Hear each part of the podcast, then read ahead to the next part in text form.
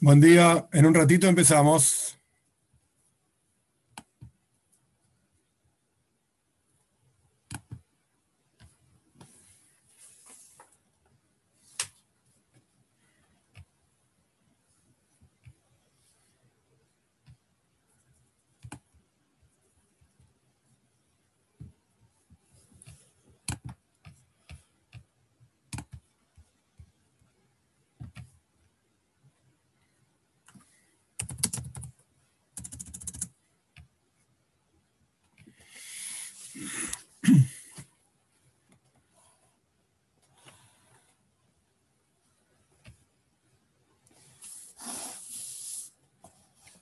Me atrasé porque estaba en un programa nuevo, compartiéndolo en YouTube también, así que por eso me atrasé unos minutos, pero ya empezamos en un minutito.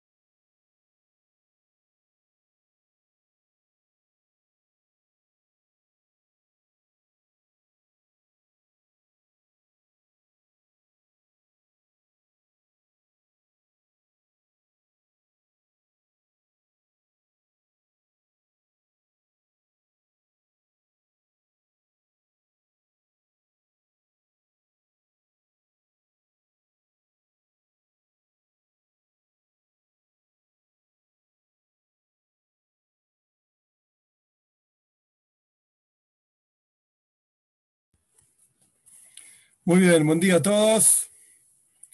Quería comentarles, estamos siendo parte de un gran proyecto que funciona, digamos, en todo el mundo, literalmente en Europa, en África, en Asia también, en Estados Unidos, ni que hablar en América, que estamos nosotros.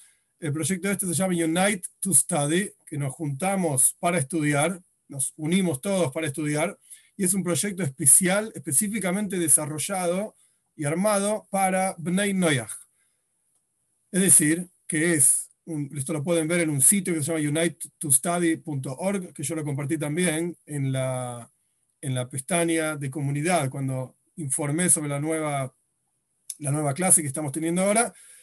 Este proyecto lo pueden ver, está en español, está en inglés también, y es un proyecto a través del cual la idea es difundir, que es justamente lo que estamos haciendo, difundir los siete preceptos de Bnei Noyach para todo el mundo en una forma un poco más, digamos, organizada, y no cada uno en su lugar, en su país, en su casa, en su computadora, etcétera, enseña una cosa, enseña la otra cosa, sino que un poco más ordenada la cuestión. Para nosotros, digamos, que ya estuvimos estudiando un poco y Dios mediante vamos a seguir estudiando, no hay mucha diferencia en términos de que vamos a seguir estudiando, así como está en este sistema por Zoom, en, el sistema YouTube por, en vivo, etcétera. Vamos a seguir estudiando, pero la idea es que es mucho más poderoso ser parte digamos, de un grupo mundial enorme, gigante, etcétera, de gente que están todos estudiando básicamente, esto es mucho más poderoso que simplemente en forma individual sentarnos y estudiar. Así que por eso eh, el Zoom, digamos, el marco de hoy es un poquitito diferente en términos de que estamos siendo grabados, esto por un lado, en términos de, eh, la cuenta de Zoom a la que entraron, por eso tenía una clave, por eso cambiaron algunas cositas, pero no es más que el marco. En términos del, contenido, obviamente el contenido va a ser el mismo vamos a seguir adelante con lo que estamos haciendo, que es estudiar sobre eh, Bnei Y en particular, como ya lo expliqué en las clases pasadas también, no solamente estudiar las leyes específicas de Bnei Noyas cuando surjan las cuestiones específicas que tienen que ver con leyes, sino que además estudiar un poco para poder avanzar. Aquellas personas que ya conocen las leyes, por lo menos en forma básica, poder crecer en el servicio a Dios, avanzando un poquitito más en nuestra relación con Él. Porque al fin y al cabo, el Icar, lo principal, en hebreo se dice Icar, lo principal es nuestra relación con Él. De esto se trata la cuestión y no de una religión. El judaísmo no es una religión, el judaísmo es una relación, como ya lo mencioné en otros momentos también, es una relación con Hashem, con Dios. Y esto es lo que queremos hacer crecer y eh, desarrollar y nutrir, etc.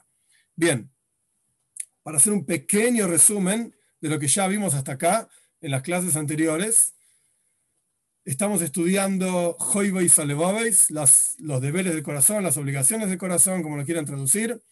Y en realidad no estamos estudiando el libro ese propiamente dicho, sino que estamos estudiando un resumen. Este resumen lo escribió el Shnei Lujas Abris. Lujas Abris es un libro de mística judía escrito por Revishaya Horvitz alrededor del año 1650. En el Israel, en, Praga vivió en el Israel, escribió un resumen. Y en el resumen él escribió no solamente los puntos básicos y fundamentales del libro Los deberes del corazón, sino que él agregó información que, por supuesto, a él le pareció importante y que para nosotros va a ser extremadamente útil. De hecho, en, las últimas dos clases que tuvimos y hoy también, vamos a ver cuestiones que no necesariamente están en el Joibes Olebobis, no están en el texto concreto de los deberes del corazón.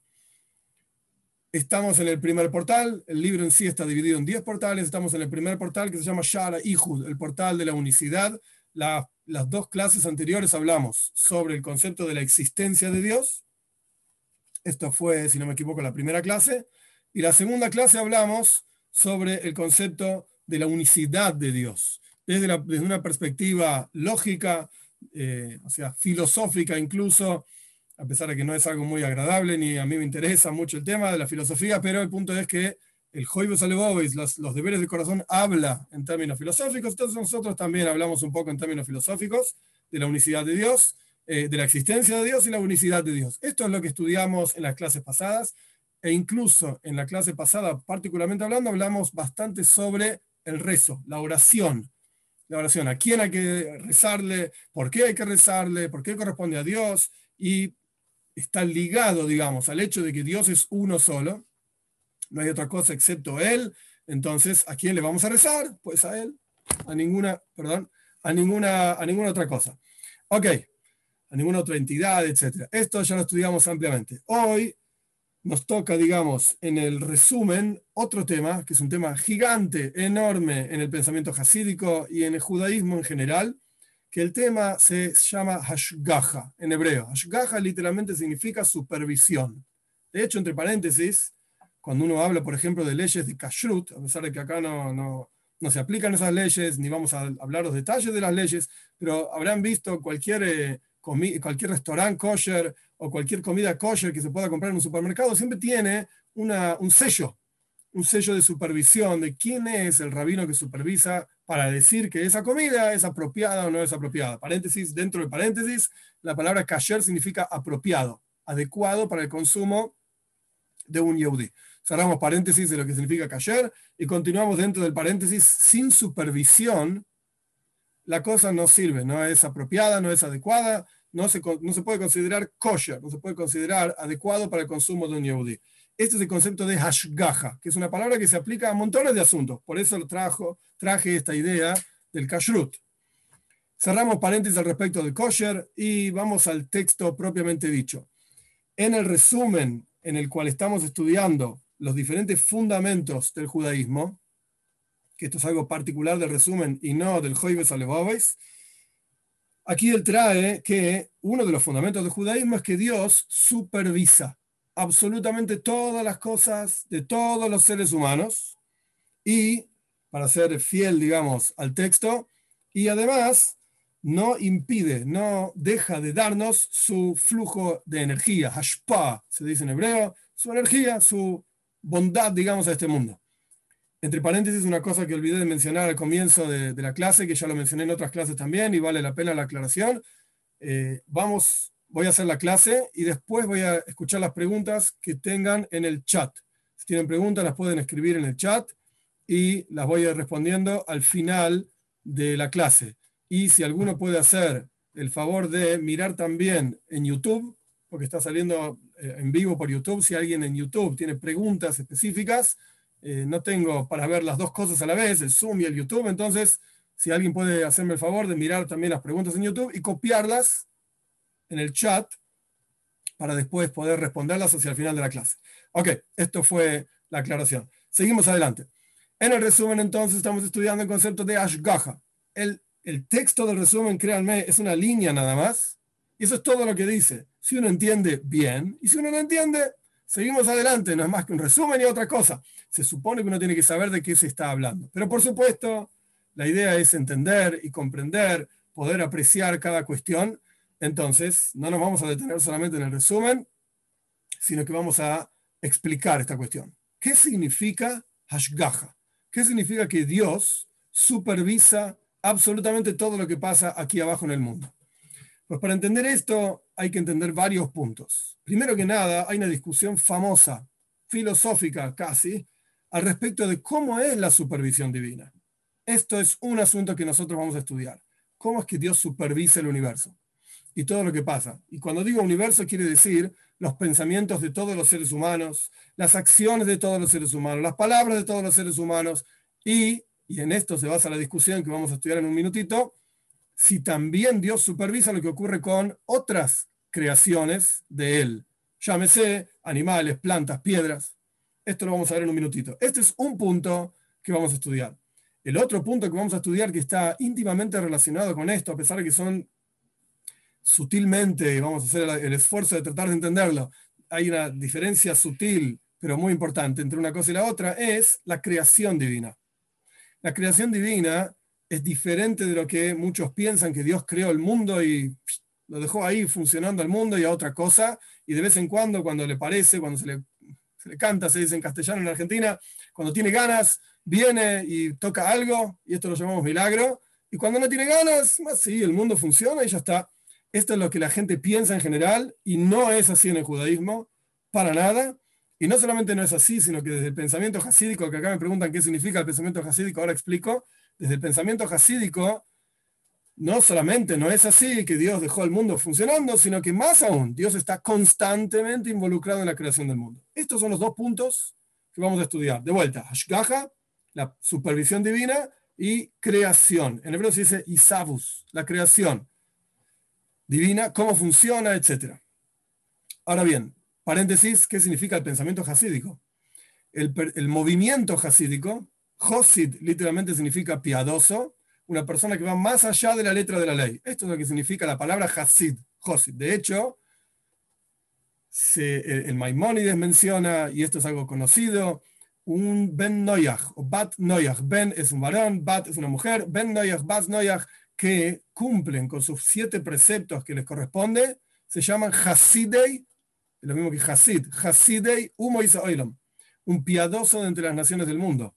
Quiere decir que la palabra Hasid nos importa, efectivamente, porque esto es lo que estamos tratando efectivamente de ser, Hasidim, de ser piadosos, de ser gente que va más allá de la letra de la ley. ¿Qué significa el movimiento hasídico? Surge, esto muy en resumen porque no es el punto de la clase, pero surge en alrededor de 1750 con el Baal Shem Tov. Baal Shem se llamaba Revisroel, Baal Shem así le decían, Revisroel se llamaba.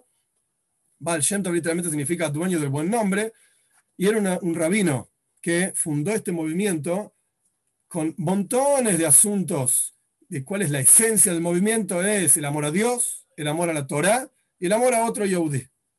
Abbas Hashem en hebreo, amor a Dios, Abbas a Toiro, el amor a la Torá, Abbas Israel y el amor a otro Yehudi. Este es el fundamento del movimiento hasídico.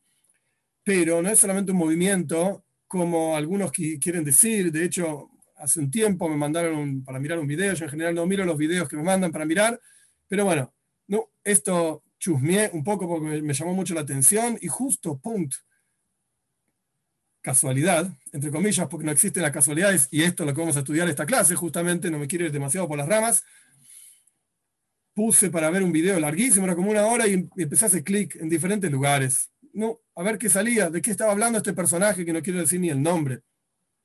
Y el personaje este empezó a decir que él sabe lo que son los Hasidim. Oh, y yo paré la oreja, porque yo me considero un Hasid. Entonces paré la oreja a ver qué decía. Y empezó a decir que los Hasidim están bailando todo el día, están alcoholizados todo el día, fuman todo el día. Dicen, feliz, feliz, hay que ser feliz en la vida. Suena, Dios libre y guarde, a, marihuana, etcétera, que está totalmente prohibido, inadecuado. No es, el, no es el punto de la clase tampoco. Pero esta es su definición de los Hasidim. Y no hay nada más lejos que eso. No hay nada más irreal que eso. A pesar de que sí, es verdad que un Hasid busca alegría en su vida, etcétera, y es fundamental, pero esto no es la definición de Hasidismo. La definición de Hasidismo, quizás, si uno pudiese dar algún tipo de definición, como yo dije antes, amor a la Torah, amor a Dios, amor a otro Yehudi, y principalmente una estricta observancia de cada uno de los preceptos de la Torá, y como el nombre le indica, Josid va más allá de la letra de la ley. No se contenta solamente con lo que hay que hacer.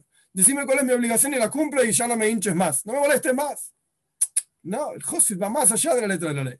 Pero bueno, esto es lo que significa el Josid y el Hasidismo viene junto con toda una carga fuerte, enorme de pensamiento, de ideas, de desarrollo, de cop, de ponerle la cabeza, quizás algunos podrían llamarlo filosofía, pero no es la palabra, una fuerte, fuerte carga de pensamiento y de lógica y de ideas, todas basadas en la Torá, en la mística judía. Esto es el pensamiento hasídico. Entonces, nosotros vamos a estudiar ahora qué significa la supervisión divina, una clásica discusión en el mundo judío, y vamos a estudiar qué significa la creación divina. Y a partir de estas dos cosas vamos a entender esta única línea en el resumen. Y si nos da el tiempo, vamos a hablar también de profecía. Y si no nos da el tiempo, vamos a hablar de profecía la clase que viene, Dios mediante. ¿Cuál es la discusión al respecto de la supervisión divina? Pues hay una discusión famosa y hay dos, básicamente, dos opiniones clásicas. Opinión número uno, dos puntos. Esta opinión está expresada por Maimónides, el Rambam, y también está en otros farim, en otros libros. Shomer Emunim es un libro famoso de Kabbalah, de mística y dice lo siguiente, Dios supervisa, o sea, si bien Dios conoce todo, sabe todo, pero está cuidando especialmente a los seres humanos, punto número uno, siempre y cuando los seres humanos unan, se unan, este sería el punto número dos, su intelecto, sus emociones a Dios. O sea, sean buena gente, cumplan con lo que tienen que hacer. Pero si una persona, un ser humano, no cumple con lo que tiene que hacer, queda libre a la suerte, entre comillas, a la naturaleza, a lo que pase.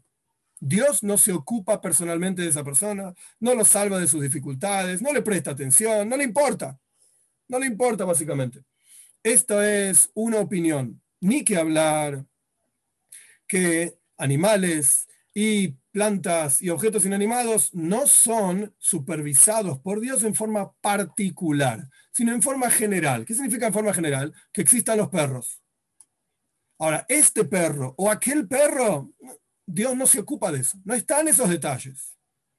Que existan las plantas. Ahora, esta plantita, este pastito, este esta hojita de pasto o la otra, Dios no está ocupado de esos asuntos. Piedras, tampoco. Que existan las piedras, los minerales, etc. Pero esta piedra que está justo parada en el desierto del Sahara, arriba de una montaña de arena, esto no, Dios no está en esos detalles. Esta es una opinión. Entonces, en hebreo se dice ashgaha protis, una supervisión particular. Dios está ocupado solamente de los seres humanos y de aquellos que se portan bien, entre comillas. Para conocer sus pensamientos, para conocer sus emociones, para estar involucrado en la vida de ellos. Conocer, conoce todo. Conoce todas las plantas, todos los pastos, todos los animales, todas las piedras, pero estar ocupado particularmente de cada uno de ellos esta primera opinión dice, no, solamente los seres humanos. Ah, y ahora si un ser humano tiene un animal, por ejemplo, una persona tiene un perro, una mascota, tiene un perro, entonces por cuánto esta mascota, este animal, tiene que ver con un ser humano, y ese ser humano está portándose bien, entre comillas, entonces el perro de este ser humano también es supervisado en forma particular. Lo que le ocurre a este perro, Dios está ocupado en forma particular con él. Esta es una opinión la opinión de Baal Shem Tov, la opinión del pensamiento hasídico, que de hecho la introducción tenía que ver porque esto está muy relacionado con el pensamiento hasídico, es diferente. No, no, no. Dios supervisa en forma particular y está involucrado en cada uno de los asuntos de toda la creación. Toda la creación, ¿qué quiere decir? El ejemplo clásico que trae el Baal Shem y ves, incluso una hojita que cae de un árbol y es mecida por el viento, para un lado y para el otro lado. Incluso esto Dios está supervisando en forma constante y forma particular esa hojita cayendo, etcétera, siendo mecida por el viento. Y no solamente Dios está supervisando esto, sino que más aún, esa hojita cayendo, siendo mecida por el viento, tiene relación directa con el plan maestro de la creación. Quiere decir que esa hojita, en el plan primordial, primordial perdón, divino, esa hojita está cumpliendo con la razón de ser de toda la creación. Y la creación entera no podría existir sin esa hojita cayendo, siendo mecida por el viento. Esta es la perspectiva de Baal Shem esta es la perspectiva hasídica de cómo observamos el mundo. Y si hablamos de una hojita cayendo al viento, cayendo de un árbol en el viento, etc., siendo parte integral del plan maestro de toda la creación, ni que hablar un ser humano. Independientemente de si es judío o no es judío, que también es una parte integral fundamental de toda la creación. Quiere decir que, en términos concretos, cada acción, cada palabra, cada pensamiento que una persona tiene, y esto incluye a todos los seres humanos, incluso a cada una de estas cuestiones tiene una relación directa con el plan maestro general de toda la creación. Cada uno de nosotros, digamos, tenemos una misión en este mundo, una razón de ser, y Dios está supervisando particularmente que nosotros estemos dentro de esa misión. ¿Qué quiere decir supervisando particularmente? Dios, más allá, es algo independiente a lo que yo estoy hablando, el concepto del conocimiento divino. Dios sabe todo, más allá de si lo supervisa o no. Dios sabe todo. ¿Qué significa supervisar? Es el concepto de recompensa y castigo. Es decir, que Dios da su energía, su bondad, etcétera, a aquellos que se portan bien, y todo, Dios libre guarde, todo lo opuesto, aquellos que se portan mal, para simplificar las cosas, paréntesis, portarse bien para el Yehudi, para un judío es cumplir sus 613 preceptos, los que se pueden cumplir, los que se deben estudiar, etc. Y para un Ben Noyach, Bas Noyach, etc., Bnei Noyach, en, plural es Bnei, significa cumplir con sus siete preceptos, con todas sus ramificaciones, etc. Cerramos paréntesis para no repetir esto constantemente, digo portarse bien y portarse mal. y como ya hablamos también en alguna otra situación, que uno puede ser, en las palabras de Nachmanides, Moishe Ben Nachman vivió en España en 1250, uno puede ser un naval toira, uno puede ser un malvado con permiso de la Torá. Es decir, si la toira permite comer, entonces yo voy a comer 30 kilos de carne. ¿No? ¿Quién dice que no se pueden comer 30 kilos de carne? Para un Ben ni siquiera tiene que ser kosher. Puede comer no kosher también. Y para un Yehudi tiene que ser kosher, ok, yo comí carne kosher, 30 kilos, bestia. La Torah dice que se puede comer, es carne kosher. Entonces uno termina siendo una especie de desagradable, inapropiado a los ojos de Dios, a pesar de que no está transgrediendo ninguna mitzvah. Yo comí lo que se puede comer, aquello que está permitido. Entonces uno termina siendo una especie de malvado con permiso de la Torah, por así decir. Pero bueno, esta es otra, otra cuestión. El punto es que Dios supervisa. ¿Qué quiere decir? Que Dios está pagando, digamos, con su bondad aquellas cosas buenas que hacemos. Y en el mundo por venir, está contando, por así decir.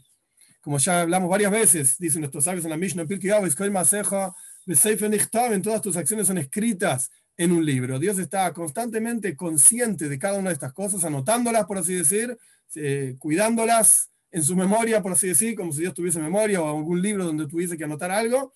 Y esto va a ser en el futuro por venir, en el mundo por venir, recompensa o lo opuesto. Esto significa Ashgaha. Esto es lo que quiere decir. Y un paso más en Ashgaha, en supervisión, significa que Dios, aquellos que son tzadikim, aquellas que, personas que se comportan como corresponde, son justos, etc., Dios los salva y los protege de diferentes cuestiones diferentes problemáticas que pueden ocurrir en el mundo. Esto significa Ashgaha Protis. Un paso más, todos los asuntos en el mundo, por cuanto dijimos, de acuerdo a la perspectiva de Baal Shem del, del, pensamiento hasídico, que incluso una hojita cayendo al viento, etcétera, está siendo supervisada por Dios, está siendo manejada de cierta forma por Dios, Dios le da libre albedrío al ser humano para hacer lo que le parezca, lo que el ser humano quiere hacer con su vida. Pero aún así, es como si dijésemos, nuestro trabajo es correr. Si vamos a llegar a la carrera, al final de la carrera o no, esto ya no es nuestro problema. Nosotros tenemos que correr. Nuestro trabajo es trabajar.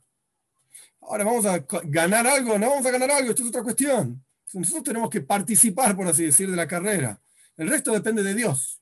Entonces, de vuelta, nosotros tenemos libre albedrío para hacer lo que queramos o no queramos, pero Dios acomoda todas las circunstancias a nuestro alrededor para que nosotros nos veamos enfrentados a una determinada situación y tomemos una decisión al respecto.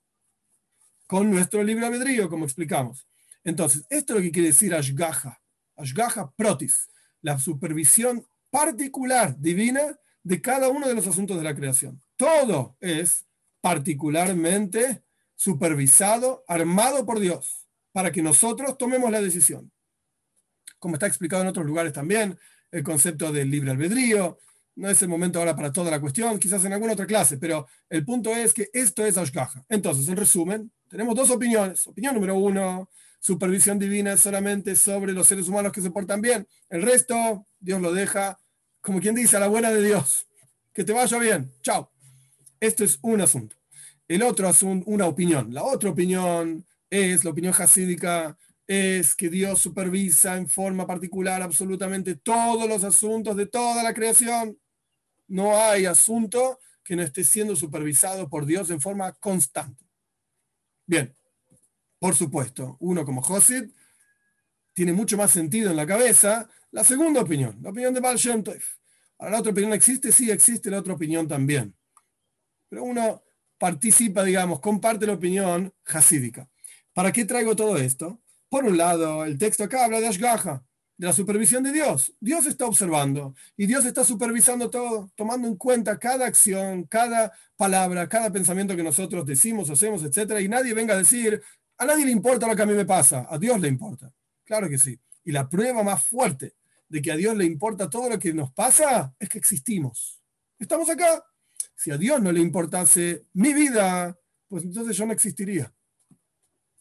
O por lo menos dejaría de existir. Hasta cierto punto le interesó, le importó. Por eso tuve mi vida hasta acá. Y de acá en adelante Dios decidió que no le importa más, por lo que sea, yo dejaría, dejaría automáticamente de existir. El hecho de que yo estoy acá es porque Dios está esperando algo de mí. Sin duda, Dios está esperando algo de mí. Y no solamente está esperando algo de mí, sino que mi aporte a la creación es único y fundamental y yo soy el único que podría hacer ese aporte. El Rebe decía, en, ciertas situaciones, el Rebe mencionó la idea, es un pensamiento para explicar esto que estoy diciendo. El Rebe decía que el día del cumpleaños, ¿qué significa el día del cumpleaños de una persona? El día del cumpleaños es el día en que Dios decidió que vos sos importante en el mundo de Él. Por eso estás acá. Por eso naciste. Y por eso se te da una oportunidad de tener una vida, 70 años, 80 años, 120 años, como sea que dice, está escrito en diferentes lugares, diferentes años, cantidad de años, digo, no importa eso. El punto es que naciste, cumpliste años, eh, es porque sos importante. Es porque tenés una misión especial en el mundo de Dios. ¿Cuál es esa misión? Ok, anda a cumplir Torah y Mitzvot, las que te correspondan, 613, 7 y sus ramificaciones. Esa es la misión general de cada uno de nosotros. La misión particular, pues la misión particular va a ser de acuerdo al lugar donde te encuentres, de acuerdo a las circunstancias en las que te encontrás, que tomes las decisiones correctas. ¿Qué quiere decir correctas? Que Dios tomaría, que Dios indica en su Torah que uno debe tomar. Esta es la misión particular de cada uno. Yo estoy en mi lugar, en La Plata. Y otro, Jaime Ángel, está en su lugar en Zimbabue, por decir cualquier cosa. Pues él tiene su misión particular y yo tengo la mía, obviamente diferentes. Yo no conozco los Yehudim donde él vive, ni los Bnei donde él vive, y ni él no conoce los de mi comunidad. Básicamente no tenemos nada que ver, ni hablamos el mismo lenguaje. Entonces, evidentemente, mi misión particular no está ahí. Está acá donde yo estoy. Está acá claramente donde yo estoy. Dentro de esa misión particular, obviamente hay una misión general que es igual a todos. La observancia de los preceptos que nos corresponde a cada uno de nosotros. Bien. Esto es Ashgaha. Esto es la providencia divina, la supervisión divina particular de cada uno de nosotros. Eso está relacionado con el otro asunto que vamos a compartir, que es el concepto de creación. ¿Cómo es la perspectiva judía del judaísmo?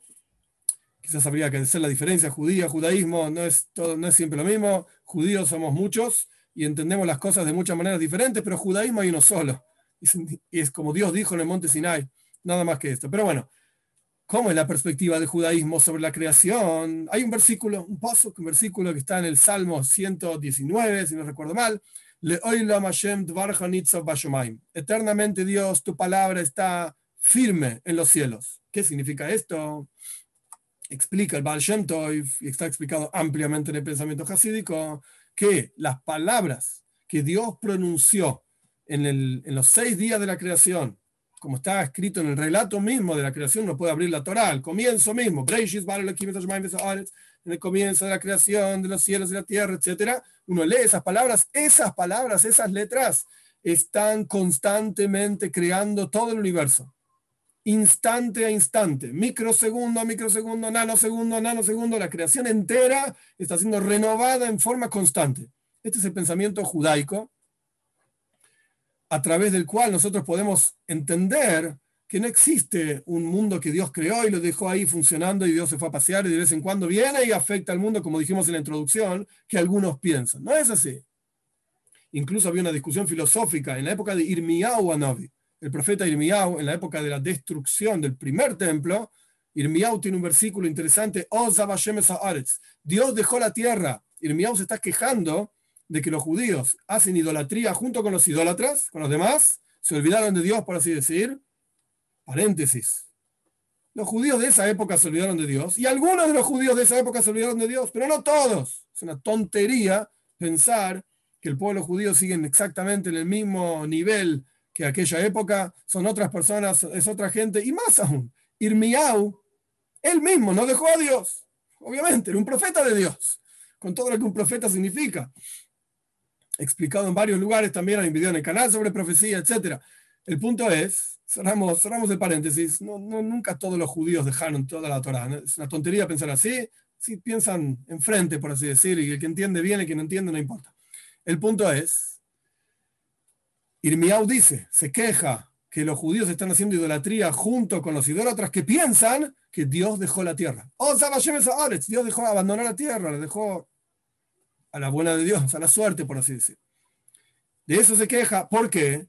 Porque el pensamiento judío no es así, justamente. El pensamiento del judaísmo es la creación, es en cada instante, en cada microsegundo, Dios está creando absolutamente todo. Entonces, esa hojita, volvemos a la supervisión, esa hojita que volaba al aire, por así decir, y estaba siendo mecida por el viento, es Dios el que está haciendo constantemente y creando y recreando constantemente toda la creación, en cada instante, esa hojita cayendo. Y cada uno de nosotros acá o mirando el video, o en nuestras vidas particulares, etcétera, es Dios que nos está creando en forma constante. Al respecto del ser humano, hay un libre albedrío. Hay una, elección, digamos, de cada uno de nosotros para cuál es nuestra misión, quiero decir, que, cuáles son nuestras decisiones de acuerdo a nuestra misión. Eso quise decir. ¿Qué es lo que tenemos que hacer? ¿Qué es lo que tenemos que, eh, cómo tenemos que actuar frente a los diferentes estímulos del mundo? Esa es nuestra elección y Dios quiso que esa elección esté en nuestras manos. ¿Ok? Pero el resto de la creación, Dios está creándola en forma constante para que funcione como tiene que funcionar. Cada criatura según sus cualidades, según su forma de ser, según sus necesidades. El león es un león en la sabana africana y caza eh, cebras. El león es cruel cuando caza una cebra. Esa es la función del león. Y el perro ladra. Y el gato maulla. Y aquí cada, cada criatura hace lo que tiene que hacer de acuerdo a como Dios la crea en forma constante, según su forma de ser, según la misión que Dios le asignó a cada una de esas criaturas. Y a nosotros, de vuelta, también una misión. Como ya fue explicado, 613 preceptos para el judío, 7 preceptos de Bnei para los Bnei y así sucesivamente. Es, estas dos, estos dos conceptos, de vuelta, Ashgaha, providencia, que dijimos que hay dos perspectivas de cómo entenderlo, y hay una perspectiva hasídica específica providencia divina, cómo Dios supervisa todo, digamos, paga las buenas acciones, los buenos pensamientos, las buenas palabras, etcétera, y cobra, etcétera, lo que no está tan bien. Esto por un lado. Y por el otro lado, creación, la creación en forma constante de todo el universo, son dos conceptos que están relacionados. Si bien son diferentes niveles, digamos, pero están relacionados. ¿A qué me refiero con diferentes niveles? La idea es así. Existe un nivel en el cual Dios crea el universo independientemente de las acciones del ser humano. Cuando Dios crea el mundo, en los seis días de la creación, cuando Dios crea el universo entero, no había hombres, no había seres humanos que pidan a Dios o que recen a Dios o que alaben a Dios. No existía ninguna, nada. Estaba Dios solo, por así decir. Entonces, no había alguien que despierte en Dios el interés en crear el mundo entero. No existía una cosa así. Entonces Dios crea el mundo entero por su propia voluntad, por su propia motivación, porque Él quiso, porque Él tuvo ganas, por así decirlo. A partir de que Dios crea al hombre, Dios establece un sistema en el mundo que Dios continúa creando el mundo, independientemente del, del, aporte, digamos, que el hombre haga. Por eso le da al hombre, hombre y mujer es lo mismo, por eso le da al ser humano, quiero decir. Le da al ser humano la posibilidad de portarse bien o lo opuesto. Esto es un nivel de creación, en donde de vuelta la creación es independiente del aporte del hombre, para bien o para no tan bien. Este es un nivel. Y después hay otro nivel que se llama, de vuelta, supervisión ashgaha, en donde Dios se involucra en el mundo de manera tal de traer energía al mundo de acuerdo al aporte del hombre. Para bien, buenas cosas, y para mal, etcétera, malas cosas. Entonces, de vuelta, son dos cuestiones que están muy relacionadas, pero son niveles diferentes. Hay un nivel, simplemente lo repito para cerrar la idea y avanzar hay un nivel en el cual la creación es independiente del ser humano. Dios crea igual. Nos portemos bien o no nos portemos bien. Y hay un nivel en el cual la creación depende del ser humano. ¿Qué quiere decir todo esto? Esto quiere decir, debería generar en cada uno de nosotros, por así decir, un, un despertar, una motivación, porque al fin y al cabo la creación existe aunque nosotros no estemos pero que la creación llegue a su plenitud depende de nosotros. Dios crea el universo como está escrito en el comienzo del relato de la creación, Dios crea para que el mundo funcione. Ok, perfecto. ¿Qué quiere decir esa palabra? Lazois, para funcionar. Dios crea y punto. Obviamente el mundo funciona. Y la idea es que Dios crea el universo para que el hombre lo repare. ¿Qué quiere decir lo repare? Lo refine, lo lleve a su plenitud. Nos volvamos, por así decir, nos transformemos en socios de Dios en la creación. Y esto funciona justamente con estos dos conceptos que yo estoy compartiendo. Por un lado, la creación existe y punto, Dios lo crea. Pero por el otro lado, Dios está esperando de nosotros que hagamos un aporte a la, creación, que la transformemos para el bien a la creación a través de cumplir los preceptos que nos corresponden, etc. Y estos son los dos conceptos de creación, independiente del hombre, o supervisión, que depende de las acciones del hombre. Volviendo entonces a nuestro texto, el texto decía, Hashgaha, uno de los fundamentos del judaísmo, después de haber estudiado que Dios existe, que Dios es uno, que Dios es eterno, que no tiene cuerpo y que a Él corresponde orarle, rezarle, etcétera, como estudiamos en clases pasadas, después de esto, deberíamos saber, que esto es lo que está diciendo el texto, que Dios supervisa cada una de las acciones de las personas, cada uno de los pensamientos de las personas, cada una de las, eh, de las palabras de las personas en todo momento. No hay una cosa que se le escape, por así decir. Y no solamente eso, sino que Dios está creando en forma constante todo el universo entero a nuestro alrededor, creando las circunstancias para que nosotros tomemos las decisiones adecuadas en esas circunstancias y de acuerdo a esa decisión es la supervisión divina. Es el resultado, digamos, de nuestras acciones, la, supervisión de Dios. Y para cerrar la idea, un ejemplo nada más. Un ejemplo que quizás puede ayudar a, apreciar un poco más la idea de la diferencia entre supervisión y creación. Y es como la diferencia entre los diferentes potenciales en el alma de la persona.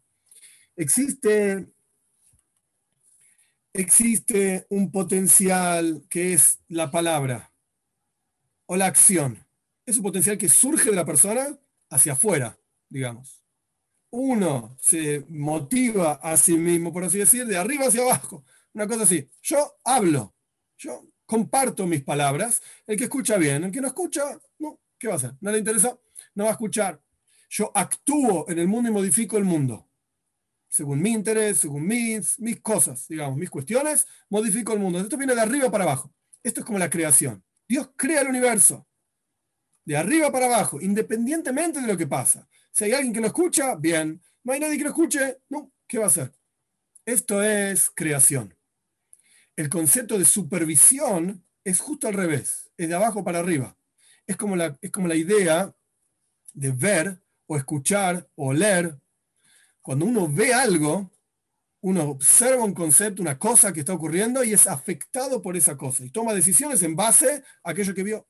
Cuando uno escucha algo pasa lo mismo. Cuando uno huele un aroma, puede ser un buen aroma, puede ser no, no tan rico olor, por así decir, y uno es afectado por esa cuestión. No es que uno dio algo y uno aportó al mundo, sino que uno es afectado por el mundo.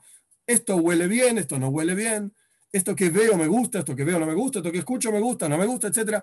Esto de abajo para arriba. Entonces la creación, el concepto de creación es como la acción. Dios viene de arriba para abajo y hace, crea el mundo, afecta al mundo, pero no necesariamente es afectado por el mundo. El segundo concepto es ashgaha, supervisión. Como que el aroma así afecta a la persona que lo huele, el mundo, por así decir, se eleva hacia Dios y Dios actúa en base a lo que ocurre con este mundo. Y son diferentes niveles y expresiones en Dios mismo, como Él trasciende todas las cosas, como Él está investido en cada cosa, y esto está ampliamente explicado en otros lugares también. En la mística judía, una cosa se llama Soibev Kolalmen, como Dios trasciende todo el mundo y es todo el mundo por igual, y como es Dios, es Memale Kolalmen, Dios llena todo el mundo en cada lugar, según la capacidad de ese lugar de soportar la presencia de Dios, la energía divina, etcétera son dos niveles, simplemente para los que saben y ya estudiaron otras cuestiones. Si no lo estudiaron, es que no pasa nada, no es, no es terrible. El punto es que es de arriba para abajo la creación, de abajo para arriba es el aporte, digamos, del ser humano y la supervisión divina del mundo. Este es un asunto. Vamos a avanzar al próximo asunto del resumen del Shalom sobre los fundamentos del judaísmo, que este asunto en realidad es, es amplio y tiene dos partes. Yo voy a juntar las dos partes, voy a leer el texto, pero voy a juntar las dos partes básicamente para hacerlo más corto y más comprensible. Está ampliamente explicado en diferentes lugares. Dice el texto así: Nebuas Moishe, la profecía de Moishe Rabbeinu. Ah, perdón, me salté una línea, por eso. Nebúa, el concepto de profecía, perdón, me salté una línea. El concepto de profecía. Uno de los fundamentos del judaísmo es que Dios hace profetizar a los seres humanos. ¿Qué significa un profeta? De vuelta, eso está ampliamente explicado en otros lugares, pero estamos en el tema, entonces lo voy a volver a explicar. ¿Qué significa un profeta? Un profeta es una persona que tiene que tener ciertas condiciones. Esto está ampliamente explicado en las leyes de los fundamentos de la Toira, Maimónides de Rambam, en los capítulos 7, 8, 9, al comienzo de su libro. Un profeta tiene que cumplir varias condiciones. Condición número uno, tiene que ser Yehudi. Pero existieron profetas que no eran Yehudim también. Existieron profetas no judíos como Bilam, donde está en, el Talmud también explicado que Dios lo puso para que la gente eh, no se queje después, que no tuvieron profetas, pero tuvieron profetas, hicieron desastres igual. Esto está explicado en otro lugar, en Talmud, en Aboida Zara se llama el lugar, al comienzo de la Gemara. Pero el punto es, existe profetas. El profeta tiene que ser una persona que estudia Toira. El profeta tiene que ser una persona que conoce los secretos místicos de la Torah. El profeta tiene que ser una persona que, incluso cuando él viene y dice que es profeta, lo probamos. No nos convencemos así porque sí, porque es una señal, así nomás. Vino y levantó la estatua de la libertad en New York. ¡Oh, este tipo! Y ahora viene y dice, todo el mundo tiene que darme dinero a mí, yo soy profeta. Mira, levanté la estatua de la libertad. No, no le creemos, no lo aceptamos. Tiene que las señales a través de las cuales uno prueba que un profeta es realmente un profeta, y justamente está en la para allá de esta semana, para Shoiftim, es que pueda decir el futuro. Decime mañana qué va a pasar. Decime pasado mañana qué va a pasar. Y esperamos a mañana y se cumple lo que este profeta dice. Y no solamente se cumple, sino que se cumple todo lo que dice, con, con lujo de detalles. Cada uno de los asuntos que él dice. Si alguno de los detalles de lo que dijo no se cumple, pues ya no es un profeta, no, es válido. Y lo probamos una vez, lo probamos dos veces, lo probamos tres veces, etcétera, etcétera, muchas veces. Entonces podemos asumir que este es un profeta. Y por lo tanto, cuando esta persona viene y nos dice, hay que hacer tal cosa porque esto es lo que Dios dice, bien, hay una mitzvah de escucharlo. Pero, siempre y cuando no contradiga las leyes de la Torah. Si viene el profeta y dice, Dios dijo que a partir de ahora no es necesario ya cumplir los preceptos de la Torah, como algunos quieren decir que hubo un profeta, yo que sé, ahí por el año 20, 30, etcétera. No quiero entrar en los detalles porque no me gusta hablar del tema, pero el punto es, para quitar a la gente de la confusión, profetas, los últimos profetas vivieron al final de la destrucción del primer templo, del primer templo, estamos hablando aproximadamente 2500 años atrás, fue la, los últimos profetas. Quiere decir que todo lo que vino después no es profecía. No hubo más profetas, no hay más profetas. Existen otros niveles, se llama Ruach HaKodesh, inspiración divina, existen ciertos niveles de profecía más eh, pequeños, digamos, cuando uno le pone el nombre a un hijo, eso es una pequeña profecía también. Si uno se despierta la mañana con un versículo en la cabeza, es una pequeña profecía también. Pero un profeta, como los conocemos en el Tanaj, en la Biblia, Ishaya, Irmiau, Eliau, Elisha, todos estos personajes se terminó con los últimos profetas en la construcción, yo dije destrucción, dije mal, la construcción del primer templo, la construcción del segundo templo, destrucción del primer templo, dije bien, destrucción del primer templo y construcción del segundo templo, Hagia, Zaharia y Malachi fueron los últimos profetas. No hubo profetas después de ellos. ¿Qué quiere decir un profeta entonces? Que la palabra de Dios se inviste en ellos. Cuando ellos decían algo perdían sus sentidos, caían al piso como si fuesen epilépticos y, tenían eh, convulsiones y no, no conservaban, digamos, su estado natural de ser humano mientras estaban profetizando. Y luego ellos veían algún tipo de visión en el momento que estaban profetizando, y luego ellos explicaban esa visión que veían. A veces los profetas profetizaban cuestiones útiles para el momento. Por ejemplo, vemos una historia en el Tanaj, en la, Biblia, en donde Shaul se encuentra con Shmuel. Shaul fue el primer rey del pueblo judío. Shmuel fue un gran profeta de la historia del pueblo judío. Shmuel Anobi, el profeta Shmuel, donde Shaul se encuentra con Shmuel porque había perdido unos burros. Los burros del padre estaban perdidos en algún lado y Shaul le va a buscar a Shmuel. ¿Dónde están los burros de mi papá?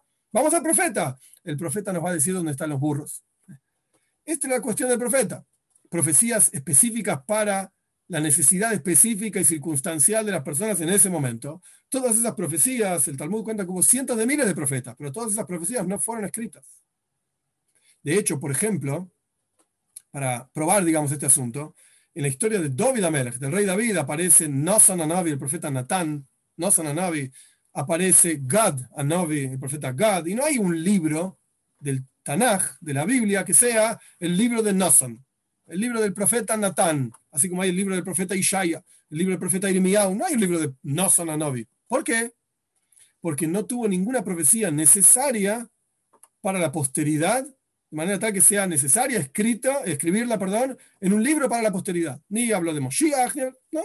Tuvo sus profecías en su momento y estaba íntimamente ligado a David Amelech, al rey David, es conocido la historia con Bathsheba, y aparece Nasan Anobi, le dice toda una historia. No, venga, no viene ahora el caso. El punto es que hubo profetas que no tienen libros. ¿Por qué? De la misma manera hubo cientos de miles de profetas que no tienen libros. ¿Por qué? Porque no era necesaria su profecía hacia futuro. Esto es lo que significa un profeta y es uno de los fundamentos del judaísmo, el concepto de profecía. Que hay gente especial que recibe ese tipo de profecía. Y eran personas que estaban separadas de los asuntos del mundo, no estaban involucrados en las tonterías, digamos, del mundo, como uno puede ver mismo de las historias que aparecen de los profetas, de Eliyahu Anovi, de Elisha Anovi, no eran gente que estaba en tonterías, yendo a la cancha de fútbol a ver si ganaba tal equipo o tal otro equipo, o ocupándose de comprar acciones y venderlas. Estaban en otro mundo, estaban en otro universo. ¿Por qué? Porque estaban preparados para, para la profecía, constantemente. Esto es uno de los fundamentos entonces del judaísmo. En el texto mismo, lo que dice el texto es que existe el concepto de profecía, solamente que Dios la da a Ishrei Leif, a los rectos de corazón. A los rectos de corazón. Un siguiente nivel de profecía es la profecía de Moishe Rabbeinu. Moishe Rabbeinu tenía un nivel de profecía muy superior, infinitamente superior a la profecía de todos los otros profetas. ¿Por qué? Moishe Rabbeinu cuando profetizaba, punto número uno, profetizaba cuando él quería. Los otros profetas, cuando Dios decidía. Moishe cuando él quería, tenía una pregunta, le preguntaba a Dios, levantaba el teléfono rojo y preguntaba a Dios, ¿cuál es la ley? ¿Cuál es la alhaja? De tal o cual manera, y Dios le contestaba.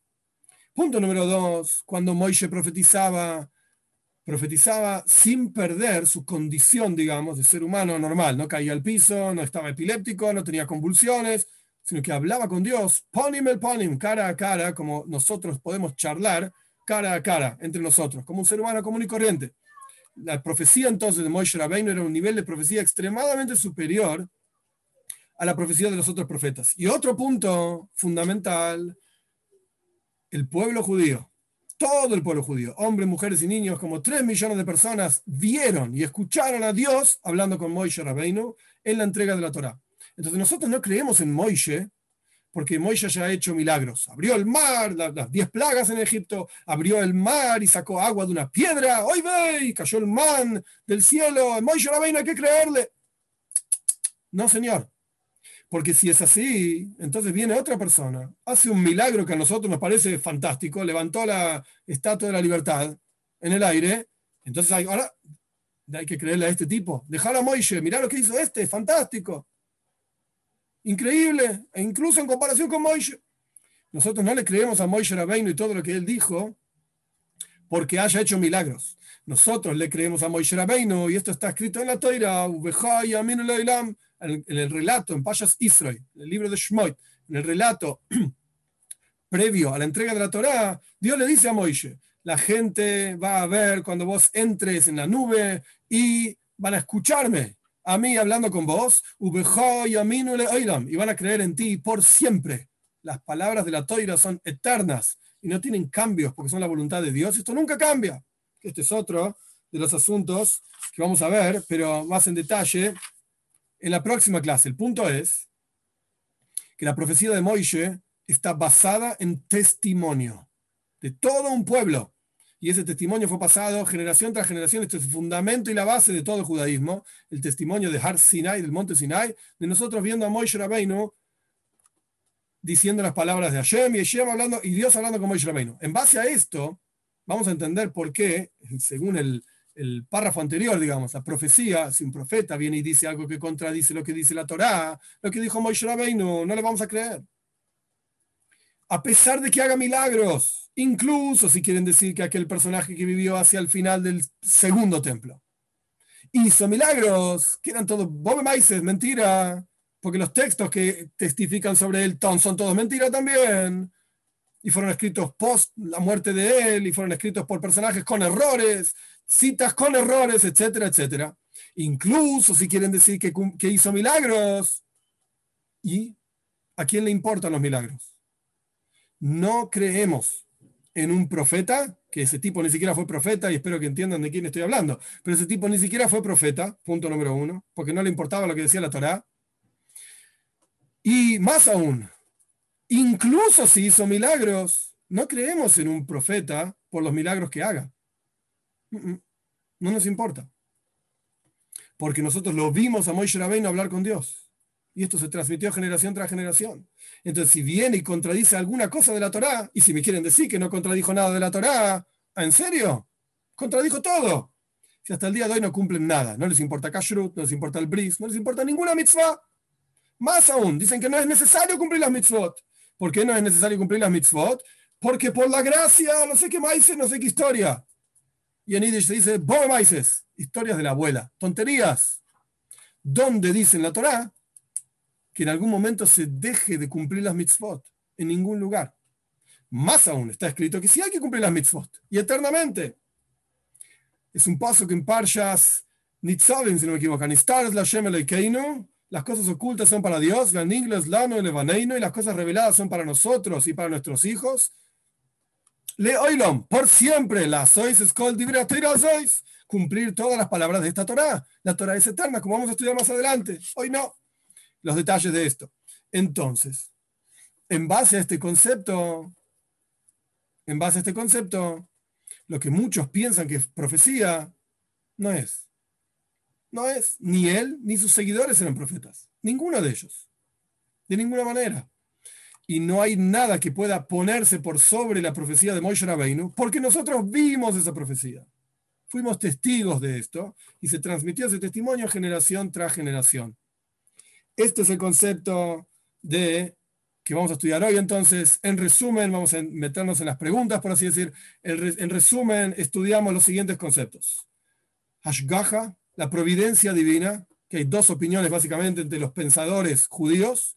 Una opinión en donde la providencia divina es solamente sobre los seres humanos que se portan bien. Otra opinión es que la providencia divina, divina perdón, es sobre todas las cuestiones la supervisión divina sobre todas las cuestiones. Y, entendimos también el concepto de la creación instante a instante y las palabras de Dios, así como cuando yo hablo. Para que mis palabras se escuchen, yo tengo que ejercer mi capacidad de hablar. De la misma manera, si el mundo entero es creado con la palabra de Dios, como dijimos, con la palabra de Dios se creó el mundo. Al comienzo de la creación dice que Dios crea el mundo con la palabra, no porque Dios tenga boca, sino porque nos quiere enseñar que la creación es un proceso constante así como la palabra es un proceso constante de, hablar para que se escuche lo que uno dice, de ejercer la capacidad de habla. De la misma manera, la creación es constante. Este es otro asunto que estudiamos. Y estudiamos el concepto de nebúa, de, em, profecía, y dos niveles en profecía, los profetas comunes y corrientes, por así decir, si uno pudiese llamarlos así, y la profecía de Moisés Rabbeinu por encima de cualquier otra profecía, y por eso ningún profeta ni ninguna persona que pueda llamarse profeta está por encima de la profecía de Moisés Rabbeinu, ni puede contradecir lo que diga Moisés Rabbeinu. Paréntesis, estas son leyes más detalladas. Si un profeta viene a decir, por este momento corresponde hacer tal actividad que va contra la Torá, hay que escucharlo, excepto si es Aboidazar, si es idolatría, ahí no se lo escucha. Pero vemos un caso en el Tanaj, Eliau en el Monte Carmel, no recuerdo ahora el, el número del capítulo, etcétera, pero Eliyahu Anobi, el profeta Eliyahu, hizo una ofrenda fuera del templo, cuando el templo estaba construido todavía, el primer templo, y esto está prohibido por la Toira. Sin embargo, por cuanto fue una cuestión temporaria, solamente en ese momento el profeta dijo que había que hacerlo, y no era una cuestión que tenía que ver con idolatría, o sea, no estaba proponiendo Dios libre y guardia hacer idolatría, entonces era una mitzvah, era correcto escucharlo y el resultado fue que efectivamente Dios lo escuchó y bajó un fuego y consumió la ofrenda de él, etc. la gente, todo el mundo dijo, Hashem Elohim, Hashem Elohim, Dios es el Señor, Dios es el Señor, lo entendieron y lo, lo incorporaron, por así decir. Estos son algunos de los detalles, digamos, de las leyes de profecía y esto es lo que estudiamos el día de hoy. Vamos a ir a las preguntas. Un segundito que Pongo el chat para atrás.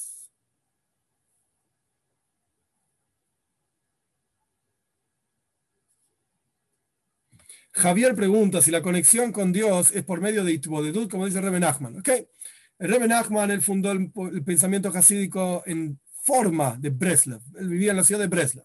Y habla mucho de Itbodedut. Itbodedut significa contemplar y charlar con Dios. En el mundo Chabad, al que yo pertenezco, esto no se practica, básicamente no se hace, se hace isboinenus, meditación en la presencia de Dios, en quién es Dios, en quién somos nosotros, etc. Y no hay la conexión, pregunta Javier, no hay un nivel de conexión. Hay muchos, por supuesto, que tienen que ver siempre con la Torah. La Torah es nuestro canal a través del cual nos conectamos con Dios, porque es la voluntad de Dios, donde Dios nos dice, quiero que hagas esto y no hagas aquello. Pero no, no es el único canal y yo particularmente no lo practico. Es una cuestión muy personal de Breslov. Acá Freddy Ayala tiene una pregunta interesante.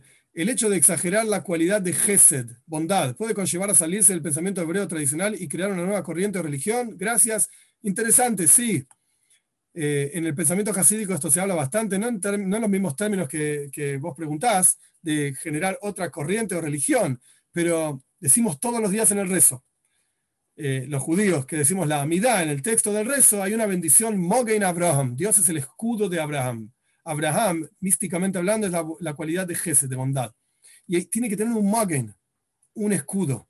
Porque cuando la bondad va más allá de lo, de lo necesario, de lo importante, termina siendo en detrimento de la cuestión. Por ejemplo, ejemplo bruto, pero claro, Si una persona que está en el décimo piso en la ventana gritando, me quiero morir, tírenme, me voy a suicidar, empújenme y yo me muero, me quiero morir, etc.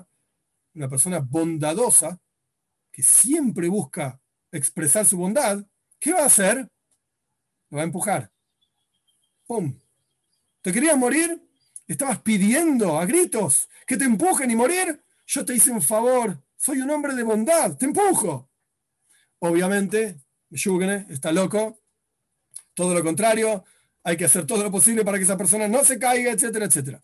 Y este es el problema de si la bondad no tiene un límite. La bondad tiene que tener un límite, sí o sí. Y cuando la bondad no tiene un límite, solamente surgen cosas negativas, totalmente negativas.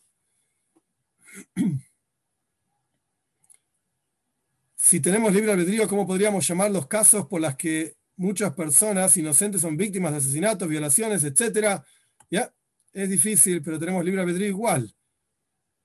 ¿Querés entender la, la sabiduría divina, Mauri? Es imposible. Dios es infinito y nosotros somos finitos. Libre albedrío no significa que entendemos todo lo que ocurre en el mundo. Y esta es una pregunta clásica en el judaísmo al respecto de la Shoah. La Shoah, lo que la, gente mal llama el holocausto, que en realidad Shoah quiere decir desolación, destrucción, 6 millones de hermanos nuestros muertos. ¿No? No lo entendemos. Joan Camus pregunta, usted mencionó que la supervisión estaba relacionada con el castigo y la recompensa, dado que Dios supervisa la creación entera, también las hojas, piedras, etcétera, de algún modo recibe castigo, eh, castigo y recompensa. Excelente pregunta, Johan. Hay una opinión que dice que sí. No al respecto de las hojas y las piedras, porque no tienen, no se mueven, no hacen nada, pero hay una opinión que dice que los animales tienen porción en el mundo por venir también. No es, nadie lo acepta, no aparece en ningún lugar en el pensamiento jasídico, pero existe, Maimónides la menciona en el Moire Nebuchim en, la guía de los perplejos, cuando él habla de este tema, él menciona eh, esta idea que algunos tienen. Continuamos con las preguntas, un segundito que leo.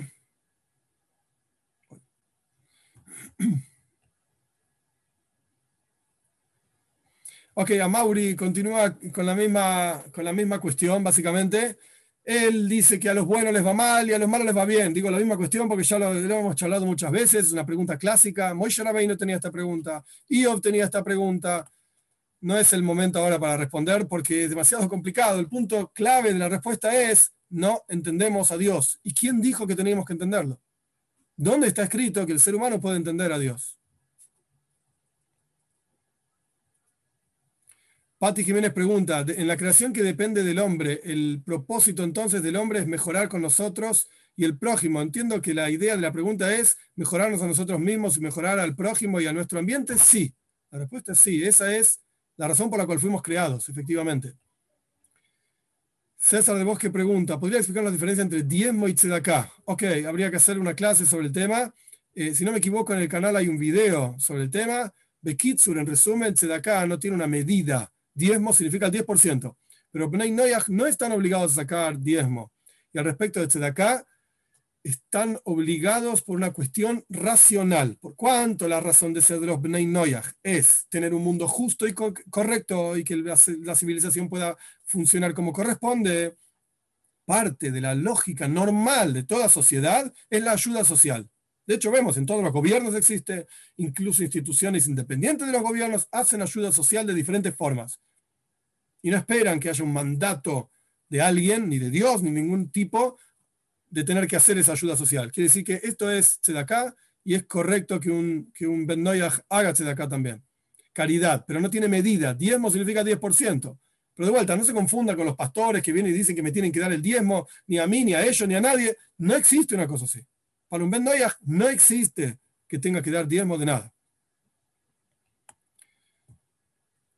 Lucillarida Villa pregunta: Un rabino ortodoxo le cambió el nombre a mi esposo por un nombre Yehudi la rabanit me lo cambió a mí. ¿Eso es válido para uno ágida? Sí, ¿por qué no? El nombre de una persona significa la forma en que te llaman por al menos durante 30 días. La gente te llama de esa manera, ese es tu nombre. Segunda pregunta, si el Eterno es responsable de la creación y de la supervisión de las mitzvot, ¿qué pasa con los novágidas que no crecieron en el entorno adecuado y no conocen el deber que deben cumplir esas mitzvot? ¿Son culpables? Interesante la pregunta. La respuesta es no. existe en la halajá un concepto que se llama Tinoik Shenishpa, un chico que fue capturado, un yaudí, saliendo de contexto, pero se va a entender, un judío que tiene un montón de obligaciones, tiene que comer kosher, tiene que cumplir llaves, montones de obligaciones, y fue capturado cuando era un chico y creció en un ambiente no judío y no cumple ninguna de estas cosas, ¿es culpable por no haber cumplido esas cosas? La respuesta es no. Si nadie se lo dijo, es un chico que fue capturado y no, no se puede eh, culpar por aquello que no se sabía. Entonces, un Ben la misma, el mismo concepto, que no conoce estos asuntos, no es culpable por aquello que no sabe.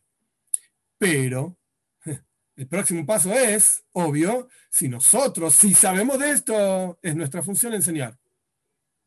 Ahora, hay que tener cuidado, porque a veces mejor no decir nada. Hay situaciones, principalmente cuando se trata de familia, de gente muy cercana, mejor no decir nada y buscar influenciar a la persona por otro lado, en forma indirecta, a través de un amigo. Hay que ver y analizar cada caso por separado, porque no son siempre iguales los casos. Y no siempre conviene que uno, eh, que uno influencie porque puede ser contraproducente. Tolerancia, pregunta Shimon Bariohai, ¿se puede decir que era un profeta? La respuesta es no. Alágicamente hablando, legalmente hablando, no, no era un profeta. No. Juan Batres pregunta, Dvarim, las, las cosas ocultas es lo que justicia, el hecho que no es casualidad parte de la misión de cuando todo fue creado y es así como el estudio de la Torá es que hace testigos en la supervisión del Eterno. No entiendo bien el comentario. Moshiach, qué buena pregunta de Eva Darko. Si Moshiach va a tener el mismo nivel de profecía que Moishe Rabbeinu, es excelente la pregunta. Hay un video en el canal solamente sobre esa pregunta. Dios mediante, después, cuando esté el video en el canal, hago una nota con el, con, con el video. ¿Cuál es el video?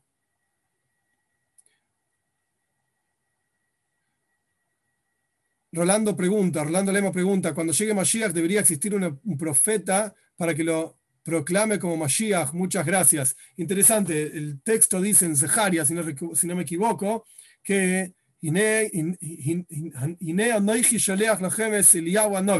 les voy a enviar a Eliau, el profeta, y el profeta Eliau es el que nos va a informar sobre la venida de Mashiach. Correcto.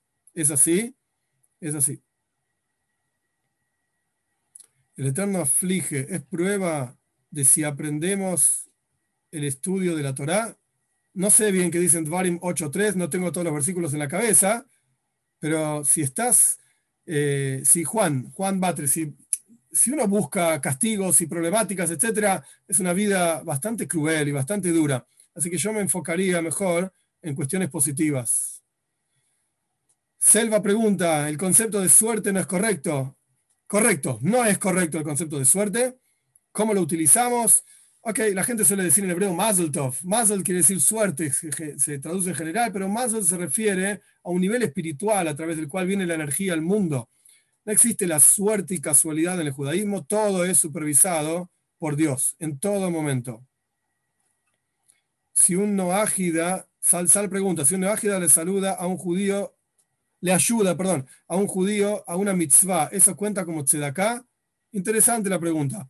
Tzedaká no es solamente dinero, money, como quien dice, plata, sino que tzedaká también quiere decir un buen consejo. Tzedaká puede ser incluso una palmadita en el hombro, incluso puede ser estar sentado al lado de una persona, suspirar y compartir el sufrimiento de otro. Eso también es tzedaká. ¿Sí? Ok, estas son las preguntas para el día de hoy que cada uno de nosotros podamos ser conscientes de estos conceptos, tanto de la supervisión divina como de la creación divina, como el concepto de profecía, y buscar a los verdaderos profetas, es decir, Moishe Rabbeinu y todos los profetas que están mencionados en el Tanaj, en la Biblia, etc. Y cuando uno lee esos textos, entender el contexto en el que uno está leyendo, como yo mencioné sobre Irmiau, cuando Irmiyahu habla de que el pueblo judío no cumplía las mitzvot, lo dejaron a Dios, no está diciendo que todo el mundo hacía eso y por lo tanto se acabó el pueblo judío, etc. No es así, sino que Irmiyahu está diciendo que la gente de esa época eran así. La gente de esa época eran así. Así que, que, tengamos el el mérito de poder estudiar y poder leer traducciones correctas, kosher, apropiadas de cada uno de estos personajes y saber que hay que leer no solamente la traducción, sino que también leer los comentarios que explican de qué está hablando y ponen en contexto cada una de las frases. Que tengan todos un excelente día. Dios mediante, nos vemos el domingo que viene.